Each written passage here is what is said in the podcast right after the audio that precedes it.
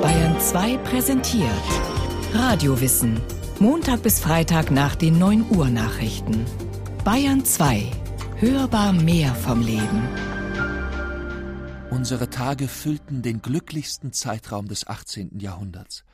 Kaiser, Könige, Fürsten steigen von ihrer gefürchteten Höhe menschenfreundlich herab, verachten Pracht und Schimmer, werden Väter, Freunde und Vertraute des Volkes. Die Religion zerreißt das Pfaffengewand und tritt in ihrer Göttlichkeit hervor. Aufklärung geht mit Riesenschritten.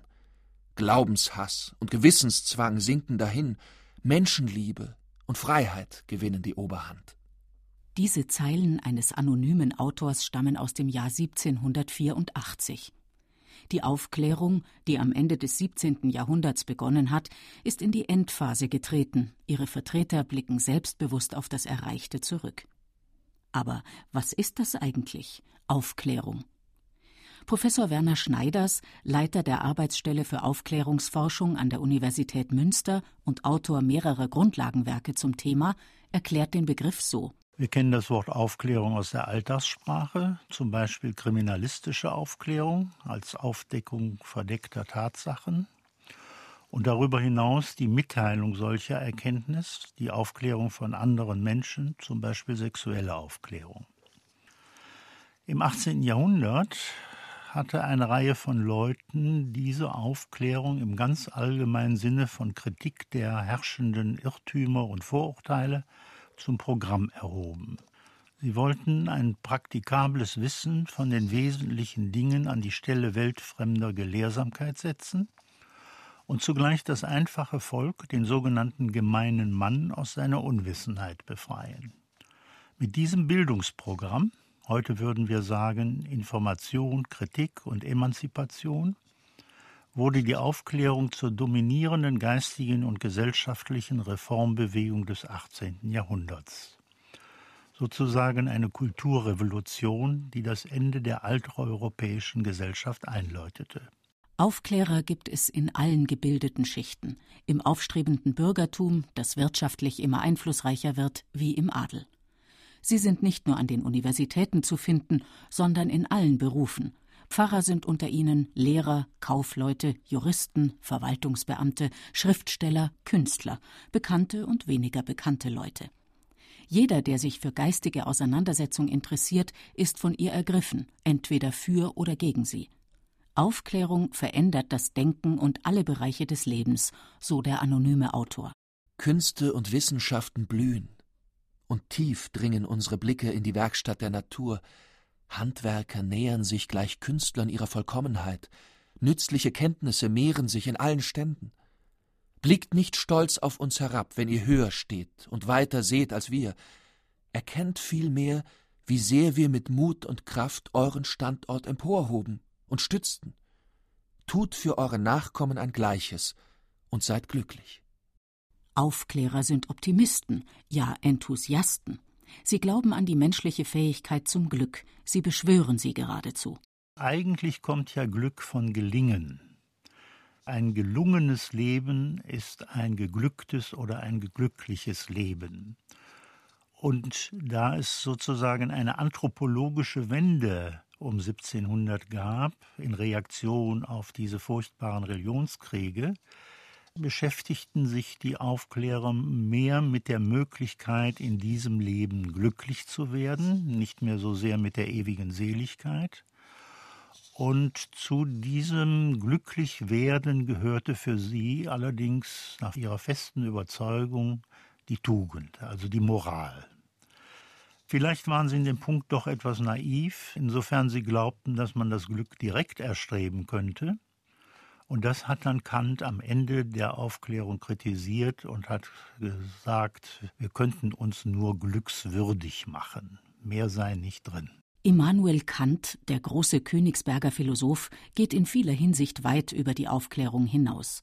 In seiner Kritik der reinen Vernunft fragt er nach den Bedingungen und Möglichkeiten der menschlichen Erkenntnis und damit auch nach ihren Grenzen. Trotzdem glaubt auch er an den unzerstörbaren Kern von Aufklärung. Das beweist seine berühmte Antwort auf die Frage Was ist Aufklärung? Eine Frage, die ihm die Berlinische Monatsschrift, eine angesehene Zeitschrift, im Jahr 1783 stellte. Aufklärung ist der Ausgang des Menschen aus seiner selbstverschuldeten Unmündigkeit. Unmündigkeit ist das Unvermögen, sich seines Verstandes ohne Leitung eines anderen zu bedienen. Selbstverschuldet ist diese Unmündigkeit, wenn die Ursache derselben nicht am Mangel des Verstandes, sondern der Entschließung und des Mutes liegt, sich seiner ohne Leitung eines anderen zu bedienen. Sapere aude, habe Mut, dich deines eigenen Verstandes zu bedienen, ist also der Wahlspruch der Aufklärung. Kant versteht Aufklärung als Emanzipation von Autoritäten. Jeder Mensch steht in der Pflicht, den Geist zu schulen, den Mut und die Entschlusskraft für ein selbstbestimmtes Leben aufzubringen. Der Mensch im 18. Jahrhundert ist nicht mehr bloße Manövriermasse für autoritäre Institutionen wie Staat und Kirche. Er entdeckt seine eigene Kraft, und die liegt hauptsächlich im Verstand oder in der Vernunft begründet. Im 18. Jahrhundert verstand man unter Verstand, ähnlich wie wir auch heute noch, das Denken können als solches, die rein formale Intelligenz, wie man auch sagen könnte. Vernunft hingegen galt mehr als das Vermögen, Zusammenhänge erkennen zu können, aber zum Beispiel auch Werte oder Normen. Vernunft war also ein inhaltlich richtig bestimmtes Denken. Die Aufklärer verwenden beide Begriffe, Verstand und Vernunft. Aber was ist mit den Leidenschaften, den Affekten? Der Mensch hat ja nicht nur einen Kopf. Natürlich hatten auch die Aufklärer Gefühle. Sie wussten sehr genau, dass der Mensch kein reines Vernunftwesen ist. Aber sie waren der Meinung, dass der Mensch seine Affekte oder Leidenschaften unter Kontrolle halten sollte. Sie vertraten die Ansicht, dass es in der Welt besser zugehen würde, wenn der Mensch sich mehr von seinem Verstand bzw. seiner Vernunft leiten ließe. Aber deshalb waren sie keine bornierten Rationalisten, wie die konservative, die antiaufklärerische Polemik gerne behauptet. Im 18. Jahrhundert ändert sich das Denken grundlegend.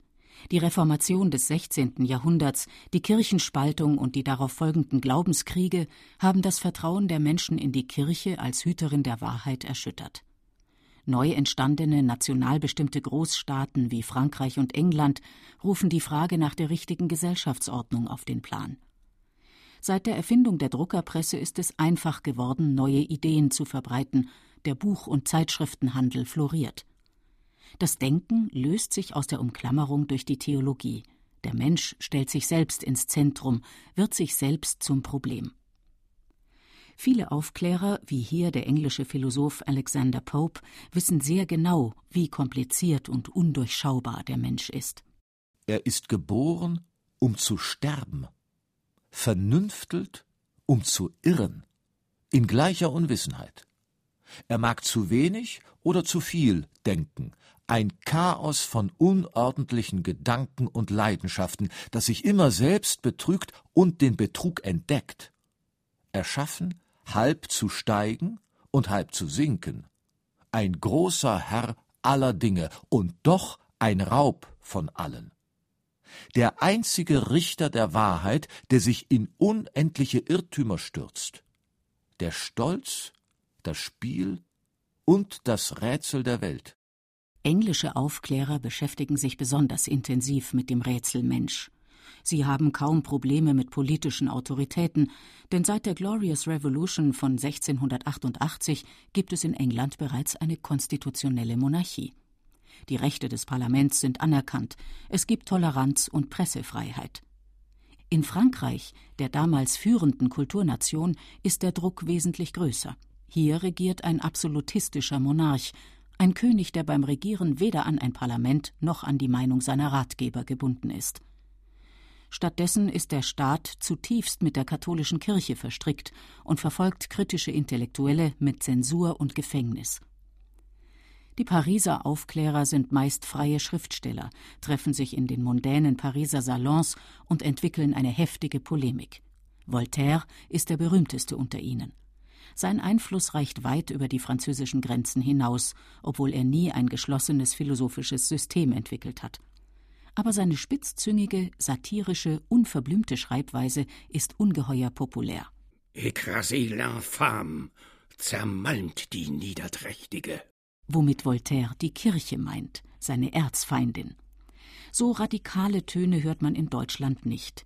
Hier gibt es noch keinen Nationalstaat und auch kein kulturelles Zentrum. Deutschland ist zersplittert in etwa 350 Herrschaftsbereiche und die Landesfürsten sind nur in seltenen Fällen der Aufklärung zugetan. Trotzdem gründen sie viele Universitäten, denn das ist gut fürs Renommee. Die deutschen Aufklärer arbeiten als Professoren, sind abhängig vom Landesherrn und gemäßigt in ihrem Denken. Doch Ärger gibt es trotzdem, denn Aufklärung und Anpassung vertragen sich schlecht. Der Rechtsgelehrte Christian Thomasius, mit dem am Ende des 17. Jahrhunderts die deutsche Aufklärung beginnt, macht sich an der Universität Leipzig sehr schnell ziemlich unbeliebt. Er hat 1687 in deutscher Sprache eine deutsche Vorlesung angekündigt.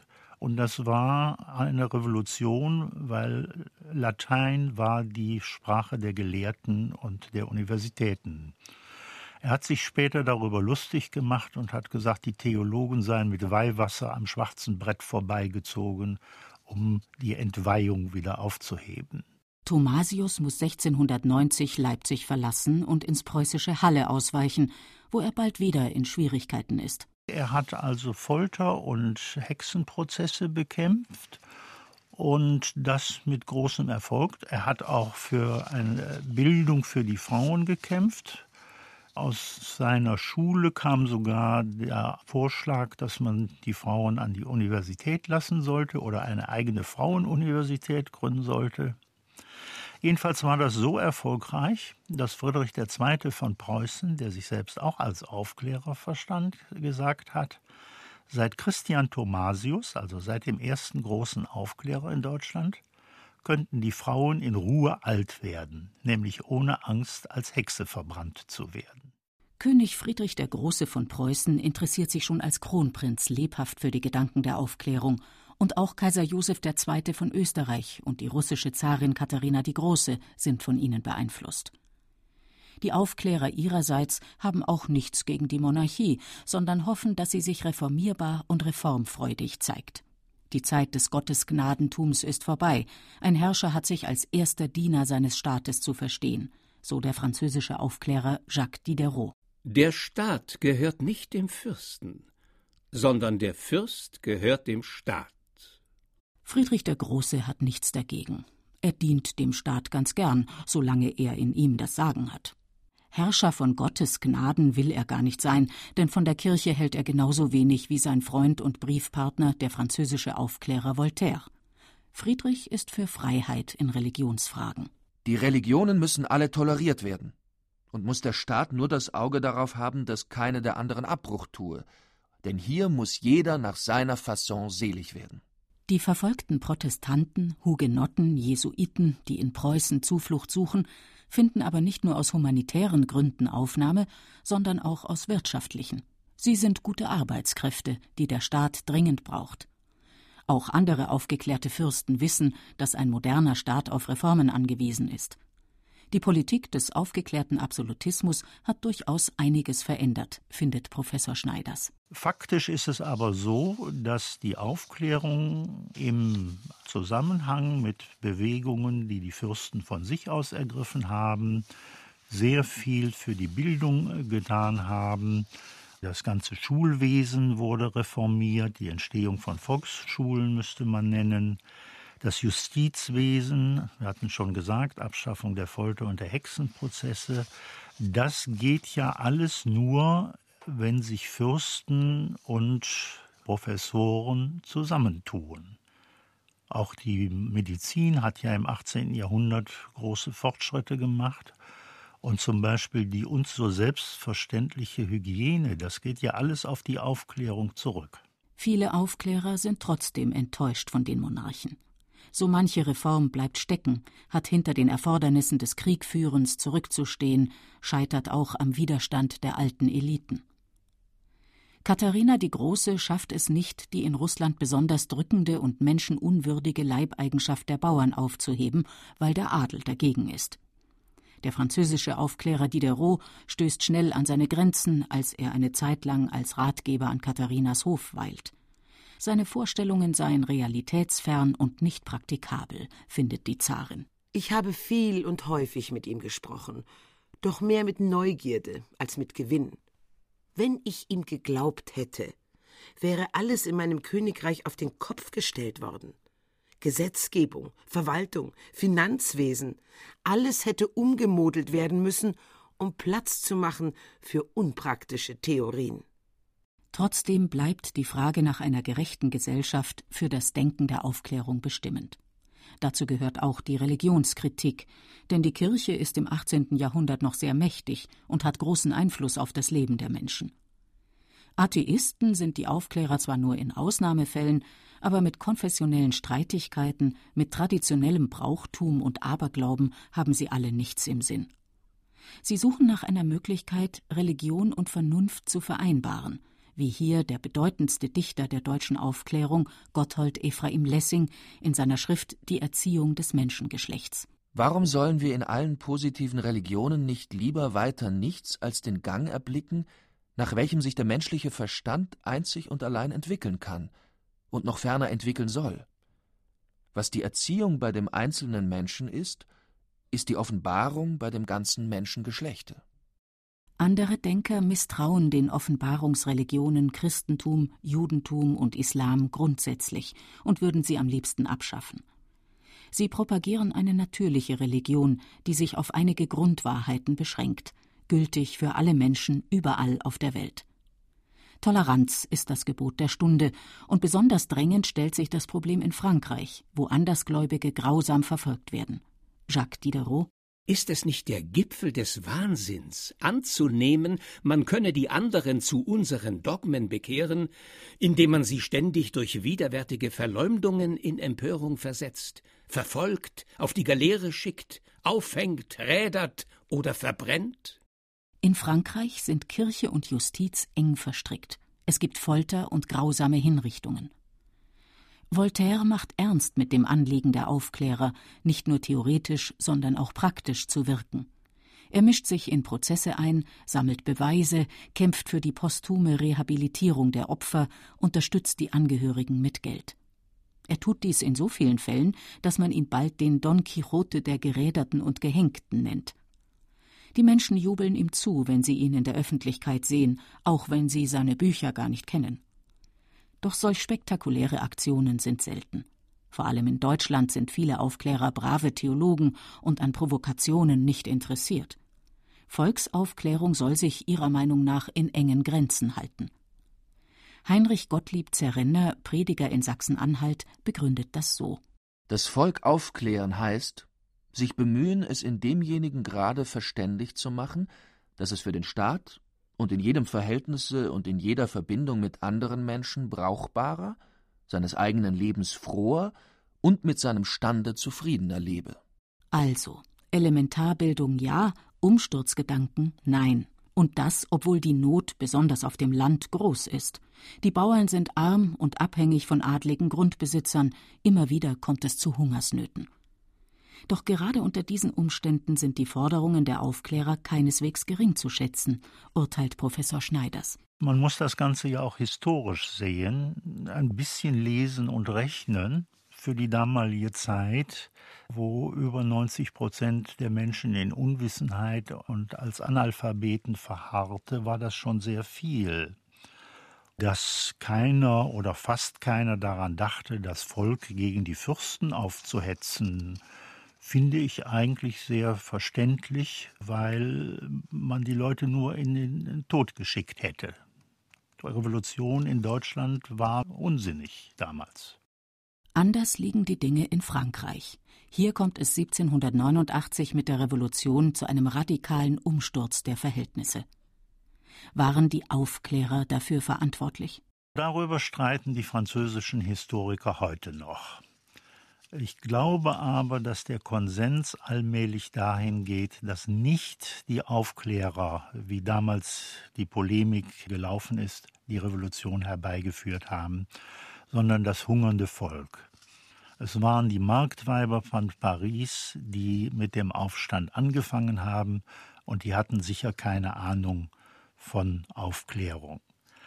Aber als dann ein Parlament gebildet worden ist, und darin saßen ja auch gebildete Leute, da begann natürlich das Gedankengut der Aufklärung sich auszuwirken. Also die Erklärung der Menschenrechte durch die französische Nationalversammlung, die wäre sicher nicht möglich gewesen, ohne dass fast ein Jahrhundert lang vorher die Theorie der Menschenrechte erörtert worden wäre. Das Gleiche gilt für die amerikanische Unabhängigkeitserklärung aus dem Jahr 1776. Die britischen Kolonien lösen sich vom Mutterland und gründen die Vereinigten Staaten von Amerika mit einer demokratischen Verfassung. Wir halten diese Wahrheiten für ausgemacht, dass alle Menschen gleich erschaffen worden, dass sie von ihrem Schöpfer mit gewissen unveräußerlichen Rechten begabt worden, worunter sind Leben, Freiheit und das Streben nach Glückseligkeit. Trotz dieser historischen Ereignisse erfährt die Aufklärung im letzten Drittel des 18. Jahrhunderts heftigen Gegenwind. Viele Menschen finden keinen rechten Geschmack an der Herrschaft der Vernunft. Sie hängen an ihren Bräuchen, an ihren Traditionen, auch der Aberglaube ist in Stadt und Land noch weit verbreitet. Wunderheiler machen gute Geschäfte, der Markt für esoterische Schriften boomt. Haben die Aufklärer zu sehr auf die Macht des Verstandes vertraut? Vielleicht haben sie die Macht der Emotionen unterschätzt. Jedenfalls gab es dann in der zweiten Hälfte des 18. Jahrhunderts starke Gegenbewegungen gegen die Aufklärung, zum Beispiel die Empfindsamkeitsmode oder die Romantik, und die verteufelte die Aufklärung als bornierten Rationalismus oder bloße Verstandeskultur. Die deutsche Aufklärung hat große Dichter hervorgebracht, wie Gotthold Ephraim Lessing und Christoph Martin Wieland – aber die Dichter der deutschen Klassik und erst recht der Romantik gehen neue Wege. Das Unbewusste, die Nacht, das Schauderhafte, das in Dunkel gehüllte der menschlichen Existenz drängen sich in den Mittelpunkt des Interesses. Auch religiöse Bewegungen wie der Pietismus kultivieren das Mystische und die Unterwerfung unter höhere Mächte. Aber sind uns die Konflikte des 18. Jahrhunderts nicht aus eigener Erfahrung vertraut? Einerseits sollen und wollen alle aufgeklärte Bürgerinnen und Bürger eines demokratischen Gemeinwesens sein, andererseits lockt an jeder Ecke eine neue esoterische Heilslehre. Es ist und bleibt eine schwierige Sache mit der Vernunft. Trotz allem kann man nicht davon sprechen, dass die Aufklärung gescheitert sei, so Professor Schneiders. Wir leben im Grunde genommen von den Errungenschaften der Aufklärung. Das geht bis in die Alltagskultur aber sie ist durch andere geschichtliche Gegenbewegungen abgelöst worden. Ob allerdings der heute verbreitete Irrationalismus die Menschen besser macht, das wage ich zu bezweifeln. Und ich denke, dass Aufklärung immer nötig sein wird. Und da könnte das 18. Jahrhundert im begrenzten Rahmen allerdings nur einen gewissen Modellcharakter haben. Aufklärung ist immer nötig, weil wie viele Menschen leben auch heute noch in Unwissenheit und Armut. Und was halten wir heute von Vernunft und Freiheit und Menschenrechte? Das sind ja alles noch Parolen der Aufklärung.